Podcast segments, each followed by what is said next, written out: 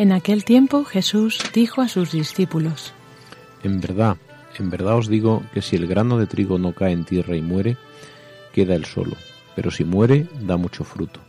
El que ama su vida, la pierde, y el que odia su vida en este mundo la guardará para una vida eterna.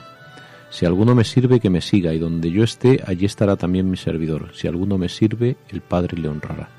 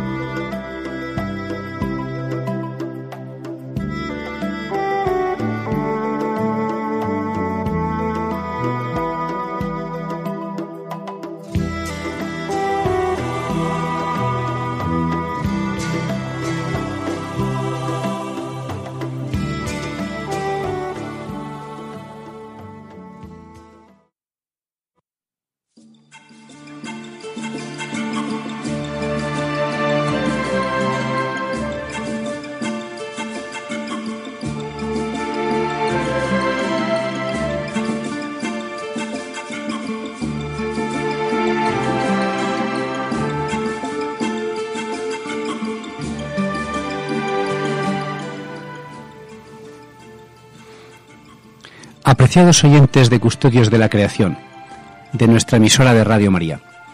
En nuestra querida España, finales de marzo junto con abril es el mes de las primeras flores. Las flores más tempraneras, muchas de ellas darán sabrosos frutos. De esos preciados frutos disfrutaremos en el verano, cuando lleguen los calores. Son las flores que se adelantan a otras y que llenan nuestras campiñas de colorido y de nuevas vidas. Son flores rojas, como las amapolas, que empiezan a salir en los sitios más calurosos ya a finales de marzo y principios de abril. Pero sobre todo las flores de los árboles, de esos árboles tan preciosos que adornan nuestros jardines en toda España. Hoy, queridos oyentes, en nuestro programa hablaremos de un tema nuevo, en este programa, pero no en Radio María. Hablaremos del tema del ayuno y de la ecología. Este es un tema que a algunos les puede resultar un poco chocante, pero que estamos en tiempos de cuaresma y en estos tiempos la Iglesia nos recomienda oración, ayuno y limosna. Y también tendremos una jugosa y muy agradable entrevista, con un hombre de mucha oración, ya lo verán ustedes. Estamos seguros de que les gustará a todos.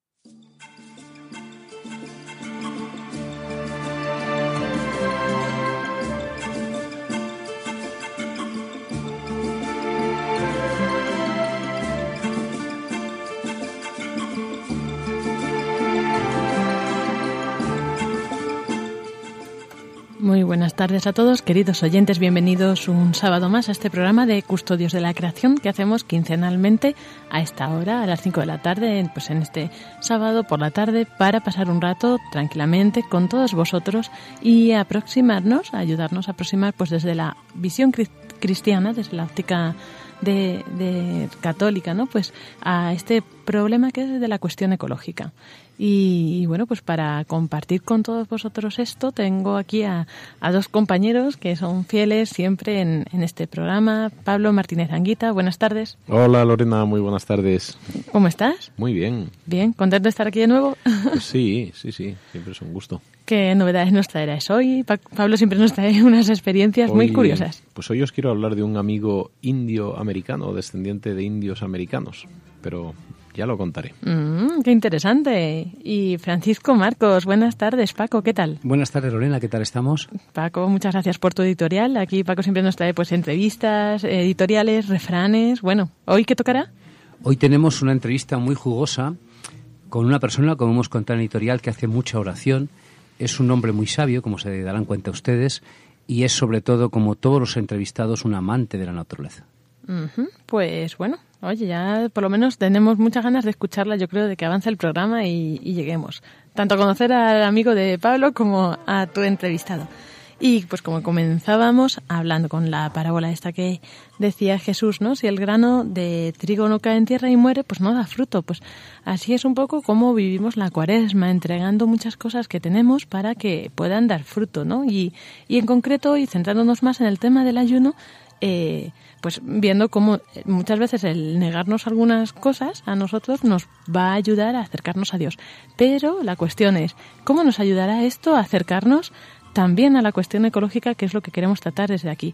Pues si esperan unos instantes, enseguida vamos a verlo.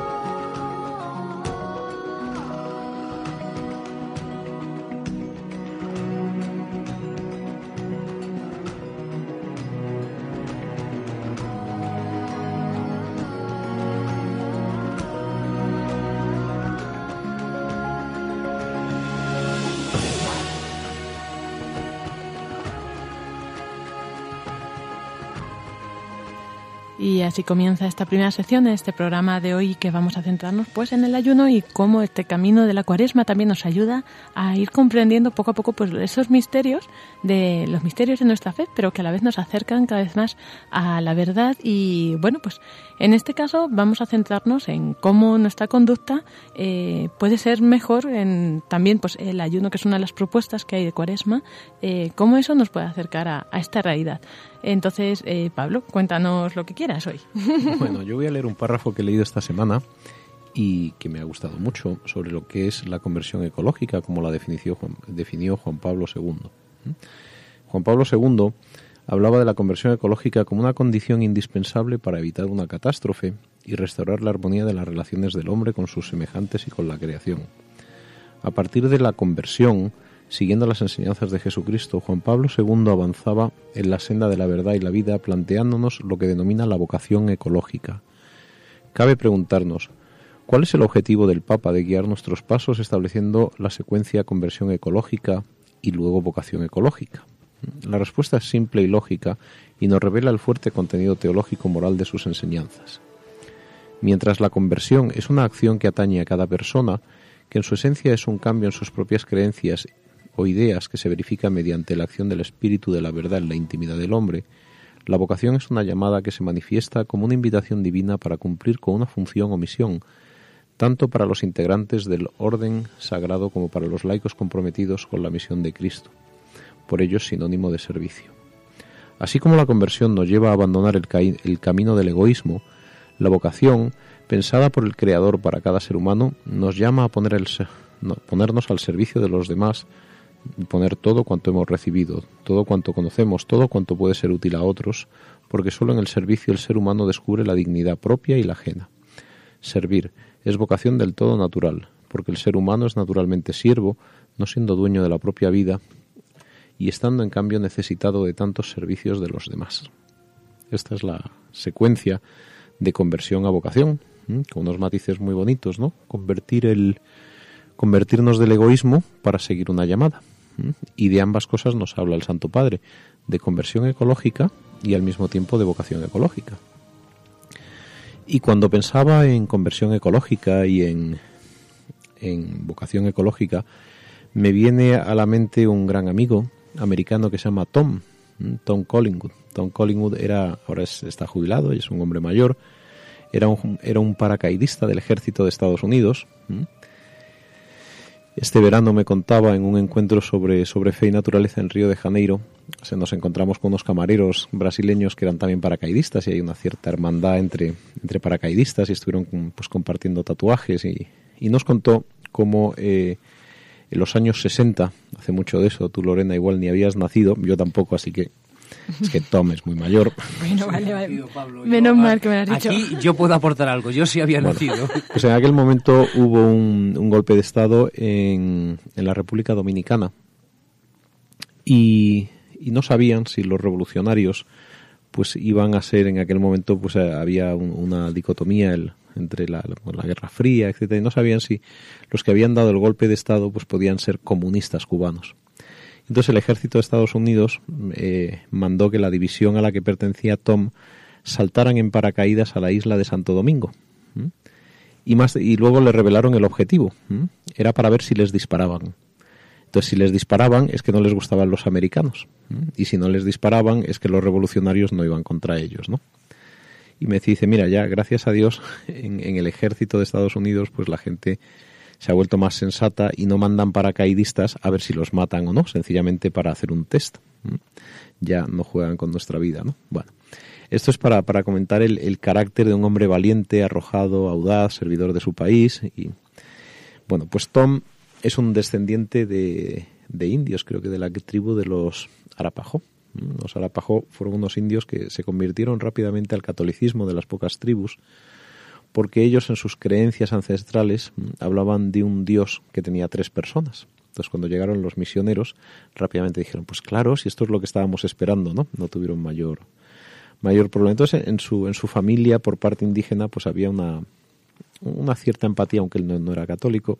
Conoció una, una chica, se casó, se enamoró y con el tiempo pues se, se convirtió. Pero verdaderamente la, la vocación de Tom era una vocación muy de aventura, por eso acabó siendo paracaidista y él durante mucho tiempo pues cogía a chicos que tenían pues problemas, que vivían en el mundo de la droga, en violencia, y se iba a lo mejor a pasar tres semanas a Alaska con ellos a sobrevivir. Me contaba pues que se comían las serpientes, lo que pillaban, y les, les daba a los chavales una, una cierta seguridad en sí mismos, una capacidad de, de superar dificultades. Dice, mira, si has sobrevivido tres días sin comer en la montaña y en vez de ser comido por las serpientes te las has comido tú, eres capaz de cualquier cosa en la vida, ¿no? ¿Mm? Y un tipo muy duro, ¿no? Y muy, muy, muy duro de, fuerza, pero al mismo tiempo con un corazón muy noble. Y cuando fue aproximándose a la fe, pues acabó bautizándose y convirtiéndose. Ahora es una persona pues muy, muy activa en su comunidad religiosa, ¿no? Bueno, pues eh, Tom, al mismo tiempo que hacía estas cosas con los chavales y, y a la vez que el ejército, fue famoso en Estados Unidos porque fue una de las primeras personas que, que, empezó a hacer lo que ahora se llama fitness y educación física y estar muchas horas en el gimnasio y empezó a vender por televisión pues una especie de, gurú de, de, máquinas de, de ponerse fuerte, de, de, musculatura, cachas, etcétera, ¿no? Y entonces a eso se dedicaba cuando se convirtió. Y entonces al, al hacerse católico empezó a darse cuenta que que para, para transmitir la fe uno tenía que estar lleno de vida, de fuerza, de, de, Cristo de algún modo, ¿no? Y para eso hacían cierta hacían falta, falta unas ciertas dotes de, de liderazgo. Y al mismo tiempo en Estados Unidos pues hay un grave problema, hay muchos, pero hay un grave problema que es la obesidad. Y se dio cuenta que la mayor parte de los sacerdotes de su diócesis, él está en el centro de Estados Unidos, donde casi todo el mundo come hamburguesas, tenían un problema de obesidad. Y entonces empezó a hablar con, con, el obispo de su diócesis y le convenció para que en todos los seminarios se pusiera un gimnasio para que los, eh, los futuros seminaristas estuvieran fuertes, hicieran media hora de gimnasia diaria y él les entrenaba gratuitamente. Y entonces se dio cuenta de que aquello estaba muy bien, se lo agradecían mucho, los obispos decían, este chico, este Tom es majísimo, dice, pero no me entienden. Dice, así que si no me entienden, ¿qué voy a hacer yo? Pues voy a hacer un doctorado en teología. Y así se doctoró en teología y entonces escribió una serie de libros muy bonitos sobre lo que, lo que llamaba la teología del fitness, que fueron aprobados por la Conferencia Episcopal Americana, hablando de, de aquello a lo que quiero llegar hoy. él decía que para, para que le entendieran tenía que hablar en términos teológicos en los seminarios y empezó a buscar en el Antiguo Testamento, en el Nuevo Testamento, razones profundas para las cuales cuidar el cuerpo. Y así creó pues una serie de libros de, pues, sobre la, la, importancia de mantenerse fuerte. ¿no? Y, y luego empezó también a trabajar en el servicio de donde yo le conocía, en el servicio de conservación de parques nacionales de, de Colorado. Allí me llevó a ver a, las, eh, pues las, las, ruedas ancestrales eh, y con significados religiosos de los de sus ancestros y, y entonces empezó a cuidar la naturaleza y decía una cosa muy bonita dice mira uno para el Señor tiene que cuidarlo todo uno tiene que cuidar su relación con Dios su relación con los demás su relación con la naturaleza y con uno mismo. Y entonces hay que estar fuerte, porque si la naturaleza no está fuerte se deteriora y si tu cuerpo no está fuerte se deteriora. Entonces, hoy que estamos hablando de ayuno, yo quería añadir un matiz. El ayuno, que es la, negación, no es exclusivamente decir me privo porque sí, no, me privo para convertirme, pero ¿en qué me convierto? Yo me tengo que, convertir en un paracaidista, decía Tom, ¿no? Mm, tengo que convertirme en una persona donde yo llegue pueda llevar una señal de alegría y de amor, ¿no? Y para eso tengo que estar fuerte. Mm, me pareció una, comparación muy bonita porque decía, mira, nuestra vocación de cristianos es la de, la de cuidar, mm, reconciliarnos en las cuatro dimensiones, con uno mismo, con los demás, eh, con la naturaleza y con el Señor pero además de esa reconciliación uno tiene vocación, está llamado, está llamado a cuidarse, a mantenerse fuerte para, para, pues para poder lanzarte en paracaídas donde haga falta y poder llevar a cabo tu misión. Eso es la vocación, llevar a cabo tu misión. Y para eso, pues a veces a lo mejor el ayuno consistirá, además de en privarse de cosas, en hacer algo de ejercicio, en salir a pasear por ahí, en hacer deporte, en correr cuando no te apetezca, en darte cuenta que uno de los grandes tesoros que nos ha dado la vida y por lo tanto que nos ha dado el Señor es nuestro cuerpo y que por lo tanto el, el, ayuno tiene que entenderse como una privación, pero una privación con sentido. muchas veces esta privación con sentido a lo mejor consiste en que salgamos a hacer deporte cuando no nos apetece, porque tenemos que estar fuertes para lanzarnos en paracaídas. bueno, esta era la teología de, del fitness de mi amigo Tom, que a mí pues me, me emocionó mucho y después de oírle, y con esto voy a acabar, había una carrera y yo pues empecé a correr la carrera con mi hijo, pero una carrera por las montañas rocosas y claro, era una carrera de 5 kilómetros y allí había osos negros. Y entonces dije, bueno, pues yo tengo que estar cerca de mi hijo para protegerle. Acabé el segundo de la carrera, pero creía que me iba a morir. Mi hijo tiene unos cuantos años menos que yo. Y entonces dije, es verdad, me tengo que cuidar. Y así empecé a ponerme en forma gracias a gracias a aquella mm, teología de, de Tom, me di cuenta que uno no puede dejar pasar el tiempo sin cuidarse, porque si el que no se cuida bien, pues igual no sirve bien. Sí, el, el deporte es una forma preciosa de, de cuidar el cuerpo, pero no solo de cuidar el cuerpo. Un sacerdote jesuita que está en proceso de beatificación, el padre Tomás Morales, decía que eh, el deporte era fundamental en la formación de las personas, tanto de los hombres como de las mujeres, ¿no? En, los hombres un deporte más fuerte y en las mujeres pues quizá un deporte más menos fuerte, pero también deporte, ¿no? Y él lo decía por tres motivos. El deporte, en primer lugar, es un momento fenomenal para quitarnos los problemas, para pensar tranquilamente. Pero el deporte hay que hacerlo bien, Pablo, porque hay que tener cuidado. Eh, yo tengo un amigo, buen amigo, que mm, hacía mucho deporte, pero mm, empezó a hacer deporte ya de mayor. Y yo le decía, tú tienes que correr más despacio, tienes que correr más despacio. Y él corría conmigo y tienes que correr más despacio. Paco, como yo corra más despacio, voy a ir hacia atrás. Así es. Y entonces eh, hay que tener cuidado con el deporte, ¿no? Porque este, este señor eh, ya tiene casi sesenta y tantos años, pues tuvo un problema de corazón por correr demasiado deprisa. O sea que hay que tener cuidado con el deporte cuando se empieza de mayor el deporte pues hay que empezarlo de pequeño y de mayor hay un deporte que es siempre fenomenal, que es pasear. Pasear con tus hijos, con el perro, ese es el, deporte fenomenal. Hay otro deporte fenomenal que es la natación. Bueno, el segundo tema del deporte que yo quería comentar es que el deporte también es muy bueno porque nos cuesta trabajo. Se habla poco de la penitencia, ¿no? Es un tema que está olvidado, ¿no? Dice el padre Tomás Morales decía que, que en la vida espiritual es como una paloma que tiene dos alas. Un ala es la oración y otra ala es la penitencia. Si a una paloma le recortamos un ala no puede volar, ¿no? Entonces el deporte pues también es una forma de hacer penitencia, esa palabra que a lo mejor a la gente no le gusta ahora, pero que es sanísimo, ¿no? Hacer deporte mm, y es una forma de hacer penitencia. Pero luego el deporte también es un tiempo fenomenal para compartirlo con nuestros hijos y con nuestros amigos. A veces no sabemos qué hacer con nuestros hijos y con nuestros amigos. Pues en vez de tomar una cerveza con tu amigo, pues quedas para un partido de tenis o un partido de pádel. O sea que es un tiempo ideal para, para compartirlo pues con los seres queridos. Yo creo que para terminar esta primera parte del programa, antes de pasar a la pausa musical, voy a terminar recopilando y con lo que señalabas de la penitencia, porque es verdad que, bueno, pues eh, algunos puede que puedan hacer deportes y otros puede que no puedan hacerlo, ¿no? Pero bueno, hay más formas también de hacer penitencia y no siempre el deporte es una penitencia, hay gente que le encanta, ¿no?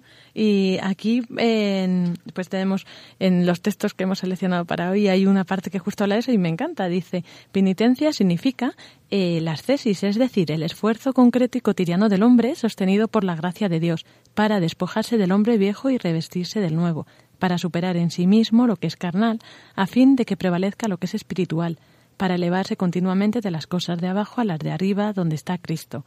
La penitencia es, por tanto, la conversión que pasa del corazón a la sombra, a las obras y, consiguientemente, a la vida entera del cristiano.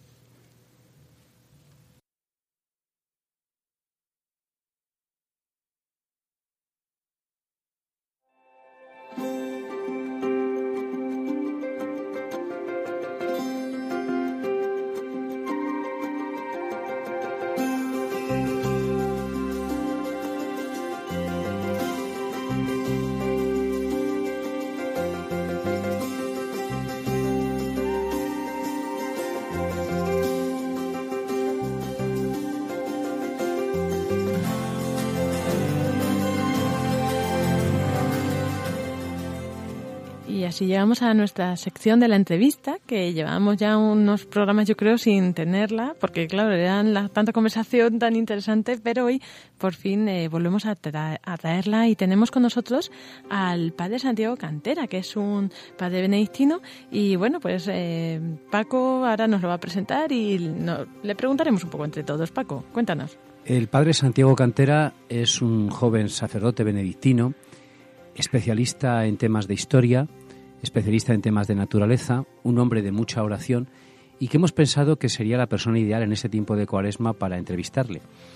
Él vive en un entorno natural precioso como es el Valle de los Caídos y nos va a contestar en primer lugar pues a las cuatro preguntas que hacemos a todos los entrevistados y luego algunas en especial. Padre Santiago, buenas tardes. ¿Qué tal está usted? Muy buenas tardes, muchas gracias. Muy bien. Eh, Padre Santiago, usted... Sí, me escuchan bien, sí. Sí, le escuchamos bien.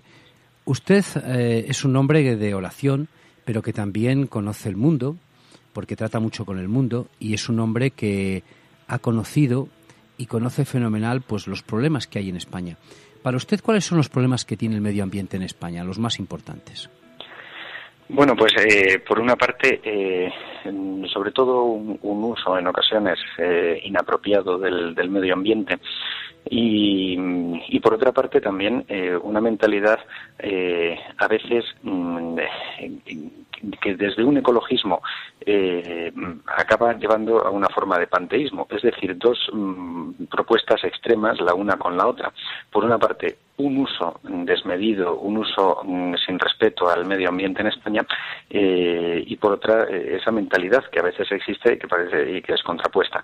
Pero también en cuanto a ese uso desmedido, quizá uno de los problemas que a todos nos pueden preocupar más es eh, toda la problemática que surge en los veranos con los incendios forestales motivados por distintas razones, incluso en ocasiones pudieran ser desde luego muchas veces de tipo económico incluso político y que es algo de lo que más eh, va dañando eh, nuestra nuestra naturaleza, el entorno natural de, España, de un país mediterráneo que precisamente tiene que cuidar muy eh, con mucha delicadeza y con mucho cariño lo que son sus bosques.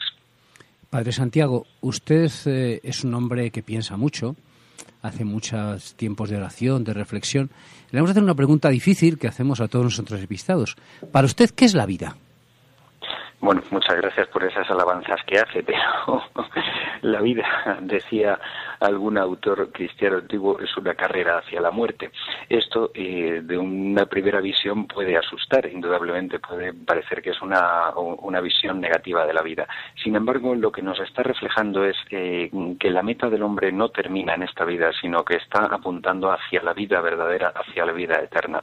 Nuestro paso aquí en este mundo es de peregrinos, pero en este paso de peregrinos tenemos que aprovechar nuestra vida al máximo para alcanzar eh, nuestra salvación y nuestra santificación. En nuestra vida tenemos que quemarla al servicio de una empresa grande, decía un, un autor espiritual francés y repetía un pensador español. Y ciertamente es así, tenemos que aprovecharla al máximo y sobre todo en hacernos santos para alcanzar la vida verdadera que es el cielo. Padre Santiago, sabemos que le gusta el senderismo y que ama la montaña, vive en medio de la montaña. Por favor, ¿Sería usted tan amable de decirnos qué siente cuando camina entre los verdes prados tan preciosos que tienen ahí en el Valle de los Caídos, eh, oyendo el ruido del agua cantarina entre rocas perennes? ¿Qué siente usted? Pues sobre todo eh, veo la presencia de Dios. Eh, a mí siempre el contemplar el entorno natural, el meterme de lleno en el entorno natural, en, tantos paseos que hay por aquí o meterse de, lleno en el bosque, eh, siempre me está hablando de Dios, de la maravilla de un Dios que ha creado esta naturaleza para dársela al hombre, no para que la destruya, pero sí para que lo domine, que esta es una de, las, de, las misiones que encomendó al hombre en el Génesis y que muchas veces se nos olvida. El hombre es el rey de la creación realmente. No es su destructor, pero sí es el rey de la creación. No es una pieza más en la, en, la naturaleza, como pretenden las posturas ecologistas de tipo panteísta, eh, sino que el hombre realmente es la pieza principal dentro de la naturaleza, a la que Dios le ha dado, también como dice el Salmo 8, eh, que, que, al hombre le has dado eh, la naturaleza, le, le, has puesto al frente de ella. Y desde luego siempre yo creo que lo que el hombre descubre cuando contempla la naturaleza, lo que puede descubrir es eh, la maravilla de un Dios eh, sabio, de un Dios bueno que ha conferido, que ha dado el ser a las cosas para transmitirles la bondad misma del ser. ¿Qué es el hombre para que te, acuerdes de él? Dice el, Salmo octavo, lo hiciste poco inferior a los ángeles, le diste el mando sobre las obras de tus manos, todo lo sometiste bajo sus pies.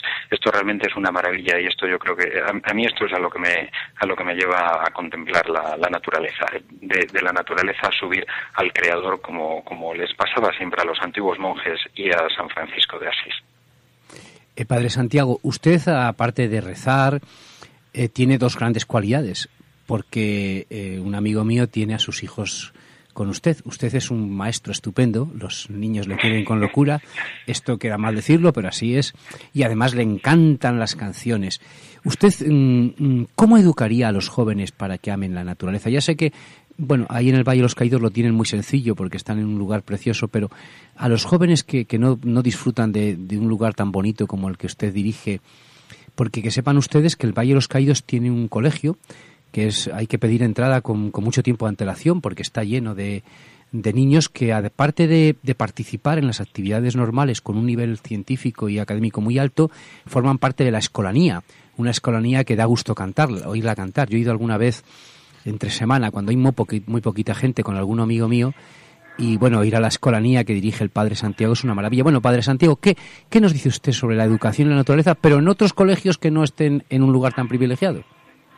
Bueno, pues eh, como digo, gracias por esas alabanzas que, que, menos mal que como es por radio no se me ve que me pongo colorado. Pero eh, realmente eh, sí, nosotros participamos de un entorno privilegiado y nuestros niños de hecho pues salen a pasear por el campo y disfrutan de, actividades en el campo en pleno monte. Eh, hoy los jóvenes muchas veces desconocen la naturaleza y, y es una lástima que, que, muchas veces lo que se les ofrece a los niños y a los jóvenes es mm, simplemente todas las nuevas tecnologías, eh, los móviles, el iPad, eh, el Internet y junto a eso también pues a los jóvenes, a los que ya están en edad joven, eh, muchas veces el alcohol, el botellón, el porro, diversiones que, que, no llenan realmente al hombre. Si a ellos se les animara a ir al campo, a ir a la montaña, a descubrir la maravilla de la montaña, eh, si se les enseñaran actividades en el campo. Eh, de hecho, las actividades en el campo ciertamente también robustecen la naturaleza del, ser humano, eh, le enseñan a vivir en medio de la naturaleza, a, ingeniárselas muchas veces para, para, ver qué hacer, cómo orientarse. si todo esto se les enseñara y al mismo tiempo un respeto de la naturaleza, que, que, es un bien de todos, que todos debemos respetar, no usarlo mal, no, no como muchas veces pues hacen algunas excursiones que, que dejan lamentablemente todo sucio, eh, que no hacen un uso adecuado del campo. Si todos estos valores se les transmitieran, yo creo que los jóvenes, los niños y los jóvenes de hoy día crecerían de una manera mucho más sana y con más posibilidades de, futuro en, en todo lo que es su dimensión humana más completa. Padre Santiago, tengo también una pregunta que hacerle y bueno, yo creo que en un contexto, en un entorno así en el que están, eh, recibirá muchas visitas muchas veces de, de, pues excursionistas, de gente que va a hacer senderismo, escalada. Eh, no sé si es un, ¿cómo aprovechan esas oportunidades para, para esto que se habla tanto ahora de nueva evangelización? ¿O, o cómo creen que podrían enfocar una nueva evangelización ahí en, en el campo? ¿Cómo se podría acercar a esas personas al Señor? Eh, bueno, realmente yo creo que podríamos tener aquí eh, dos, dos maestros que, que mm, enseñaron a los jóvenes eh, a vivir así la naturaleza, dos maestros destacados. Uno muy conocido y que el día 27 de abril, Dios mediante, será canonizado, que es Juan Pablo II. Él, en aquella Polonia comunista, iba, se, se, cogía a los jóvenes de su diócesis o antes también siendo siendo sacerdote los llevaba al campo les daba sesiones allí eh, al aire libre de enseñanza católica a vivir eh, en el campo a celebrar la misa en, en el campo eh, saliendo de todo lo que era el ambiente de, de, la cerrazón ideológica de aquel régimen.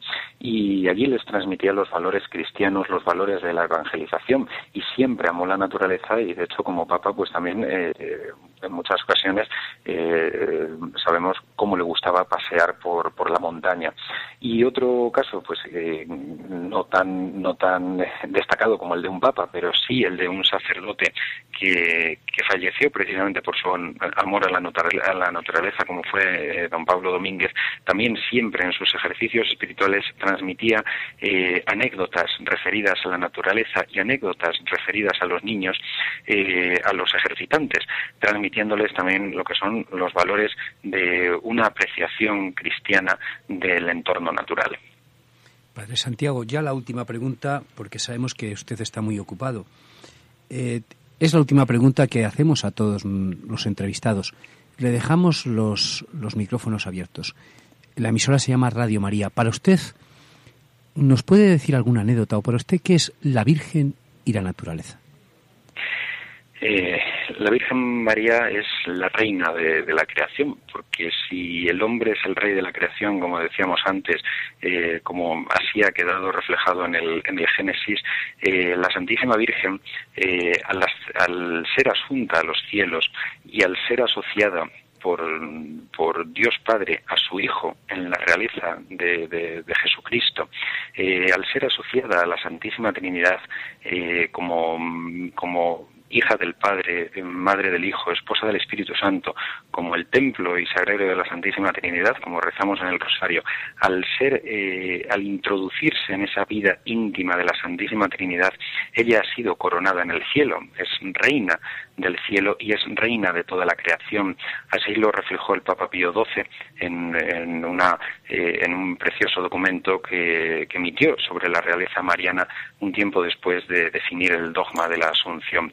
Eh, la Virgen María es eh, la reina mm, de los ángeles, es decir, de la naturaleza que está por encima de nosotros, de la realidad espiritual, de las criaturas espirituales, de los ángeles, y es también la, la, verdadera reina de la naturaleza más próxima a nosotros, la reina de, lo, de los hombres, la reina de las naciones, la reina de, toda esta tierra que nosotros tenemos eh, bajo nuestros pies. Eh, sobre todo por esa asociación con Jesucristo, Rey, ella es la reina realmente de la naturaleza, la reina de la creación. Pues Muchas gracias, Padre Santiago.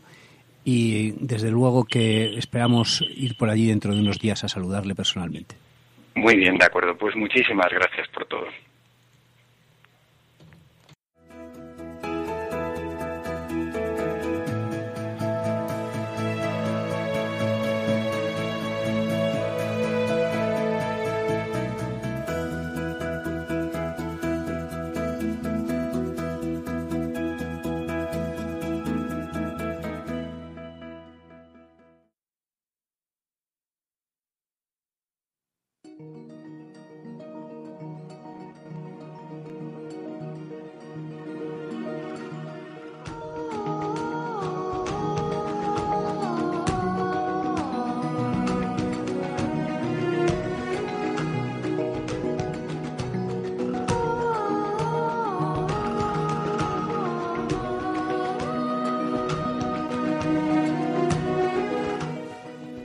Continuamos este sábado en, aquí esta tarde en Custodios de la Creación.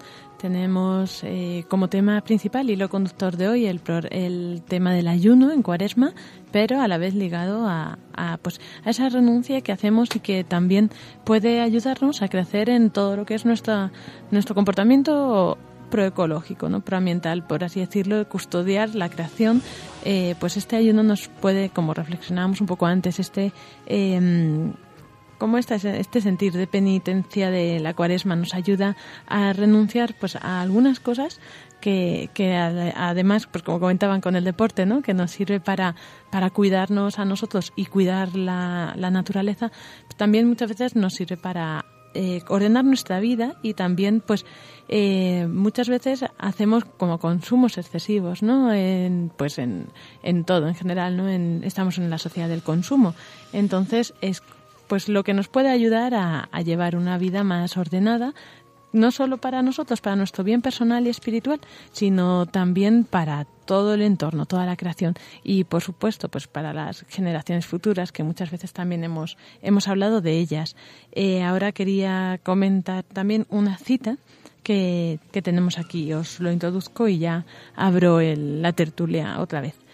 Dice, Dentro de la cuestión ecológica, el servidor de Cristo nos dice que ante la admirable providencia divina que se manifiesta en la creación y en la historia, la criatura humana se siente sumamente pequeña. Al mismo tiempo se reconoce como destinataria de un mensaje de amor que la invita a la responsabilidad.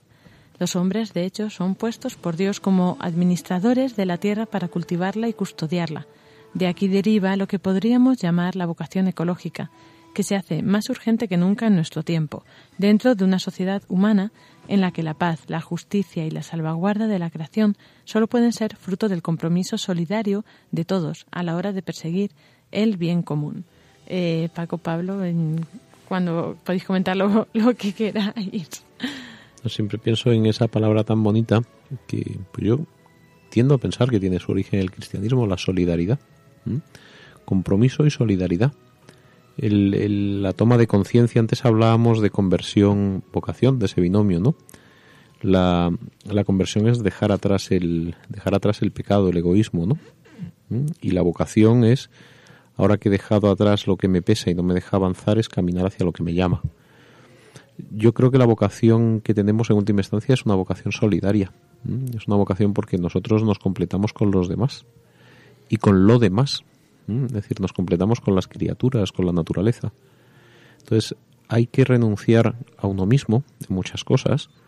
Y, yo hablaba del deporte precisamente porque no se trata de renunciar en, cualquier sentido, no, sino de renunciar a lo malo que uno tiene de uno para que el corazón esté limpio, para que el corazón pueda mirar la belleza de la vida, de la realidad, y dejar atrás aquello que nos pesa para avanzar. Pero ese avanzar, como dice el catecismo de la Iglesia Católica, es avanzar con todos aquellos que tienen el mismo origen y el mismo destino, es decir, con toda la creación, con todas las criaturas. Somos la, conciencia del universo, pero caminamos todos juntos. Sí, además, eh, como decía el Padre Santiago, pues caminamos todos juntos hacia el cielo, o sea que no caminamos todos juntos hacia un, un sitio que no conocemos, sino caminamos a algo precioso, que es el cielo. ¿no? A mí me ha gustado mucho lo que ha dicho Pablo, porque realmente Mm, nosotros como custodios de la creación, que es el título del programa, pues tenemos que custodiarlo con cariño. O sea, custodiar supone cuidar. Pero no es lo mismo que cuidar, porque si no, no, se hubiera inventado el verbo custodiar. El verbo custodiar se ha inventado porque cuando se habla de custodiar se llama cuidar con cariño. ¿no? Yo también quería aprovechar para invitarles a ustedes, a los que están en Madrid, porque esta tarde eh, ha empezado, organizado por, por las diócesis de Madrid, es decir, la diócesis de Madrid, la de Alcalá y la de Getafe, un acto en el Madrid Arena, pensado para toda la familia y los jóvenes. Comienza esta tarde y es en defensa de la vida. Mañana estará el cardenal con todos nosotros. Y esta tarde pues pueden ver ustedes dentro de poquitos y pueden acercarse, la entrada es gratuita hasta que se complete la fora en el Madrid Arena. Pueden ver una película preciosa sobre la vida que se estrena en, en Madrid. Y luego para todos los jóvenes habrá un precioso festival. Entonces todavía están a tiempo de irse tranquilamente para allá. Hasta que se complete el aforo pueden llegar ustedes y luego se pondrán, para si se completa el aforo, pues podrán, podrán verlo también desde fuera. Entonces, bueno, pues eh, custodiar es, es, cuidar también la vida, la vida humana, desde luego, sobre todo, ¿no? Lo que decía Pablo es precioso, ¿no? Realmente nosotros, nuestra, nuestra vida, nuestro caminar es un caminar delicioso. Nos decía el director de Radio María el primer día a los voluntarios que tenemos que ser transmisores de esperanza. Y aunque estemos en cuaresma, tenemos que estar alegres. Si hacemos ayuno y penitencia, el ayuno y penitencia nos tiene que ser alegres. No estemos, ay, he hecho ayuno y penitencia, qué mal, ay, qué bueno soy, he hecho esto y tal. No, no, pues has hecho ayuno y penitencia, pues fenomenal. No se lo digas a nadie, Dios lo sabe, pero tú estate alegre. Porque dice un refrán español, pero que lo ha dicho además el Papa Francisco, que es que triste santo, santo triste, o lo contrario, santo triste, triste santo. y ahora yo os voy a lanzar una, una pregunta a ver qué se os ocurre. Eh, propuestas de ayuno ecológico para la cuaresma. Por ejemplo, pues ir al trabajo en transporte público. ¿Qué más os ocurre? Dejar de fumar. Si fumas 15 cigarrillos, al día fumar 10. Si fumas 5, fumar 3. Y si fumas 3, pues un día quedarte sin fumar. A mí se me ocurre intentar consumir primero menos cosas y cosas que vengan menos embaladas porque a veces tenemos hasta cinco o seis capas de plástico para llegar a comernos un caramelo. Entonces yo propongo sencillamente privarnos a lo mejor un poquito de cosas muy muy sofisticadas y muy envueltas para buscar cosas que no sean próximas, próximas que sean más naturales y que además probablemente tengan menos riesgo de ponernos enfermos.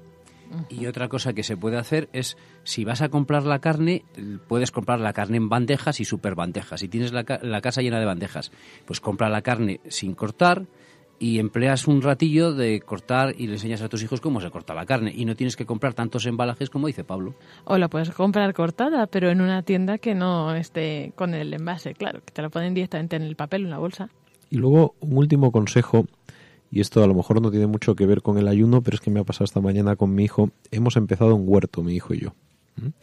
Y hemos plantado tomates, berenjenas, pimientos y cebollas. Los plantamos hace dos semanas. Bueno, estamos mi hijo y yo, pero emocionados por ver el milagro de la vida. Pues estamos viendo cómo, cómo crecen, cómo están empezando a crecer las semillas. Es, es una cosa preciosa. Entonces yo recomiendo ahora que llega la primavera, hemos empezado el, el programa diciendo que si, el, eh, si la semilla no muere, no, no renace. Yo hago un sencillo ejercicio. Es decir, vamos a llevar unas semillas, vamos a enterrarlas y vamos a ver cómo nacen. Vamos a verlo con nuestros hijos y cuando nazcan las vamos a cuidar y luego, después, para después de resurrección, nos comemos los tomates, los pimientos, las cebollas y las berenjenas. Y nos cuentan su experiencia en Radio María, porque para contarnos su experiencia, ¿dónde tienen que contarla, Lorena? Pues a nosotros nos pueden escribir a custodios custodios de la creación arroba radiomaria.es y también pueden eh, escribir sus comentarios, sugerencias en el Facebook que es también custodios de la creación. Pues muchas gracias por vuestras sugerencias y bueno, espero que a todos los oyentes les haya servido esto y ahora pues pueden tener una cuaresma, pues como decía Paco, pues alegre, y, o Pablo, no sé quién lo decía, y alegre y eso, pero entregada igualmente.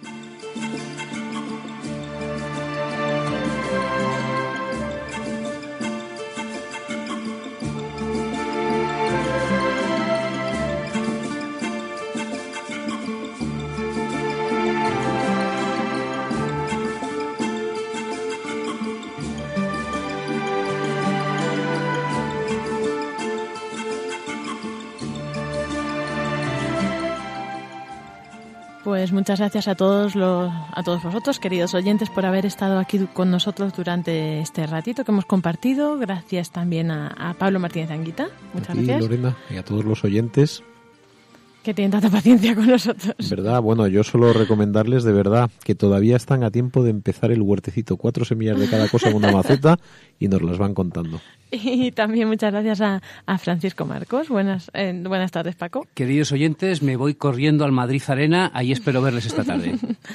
Y bueno, pues nos despedimos hasta dentro de 15 días, si Dios quiere, aunque todavía no nos han dado indicaciones, ya que es sábado. Ah, bueno, es sábado 12, pensaba que era sábado santo, no, ese sábado antes de Semana Santa, con lo cual el sábado 12 a las 5 de la tarde tendremos programa y a no ser que el Papa anuncie algún acto y nos quiten el programa, pero de momento, el sábado 12 a las 5 de la tarde. Aquí os esperamos. Un cordial saludo.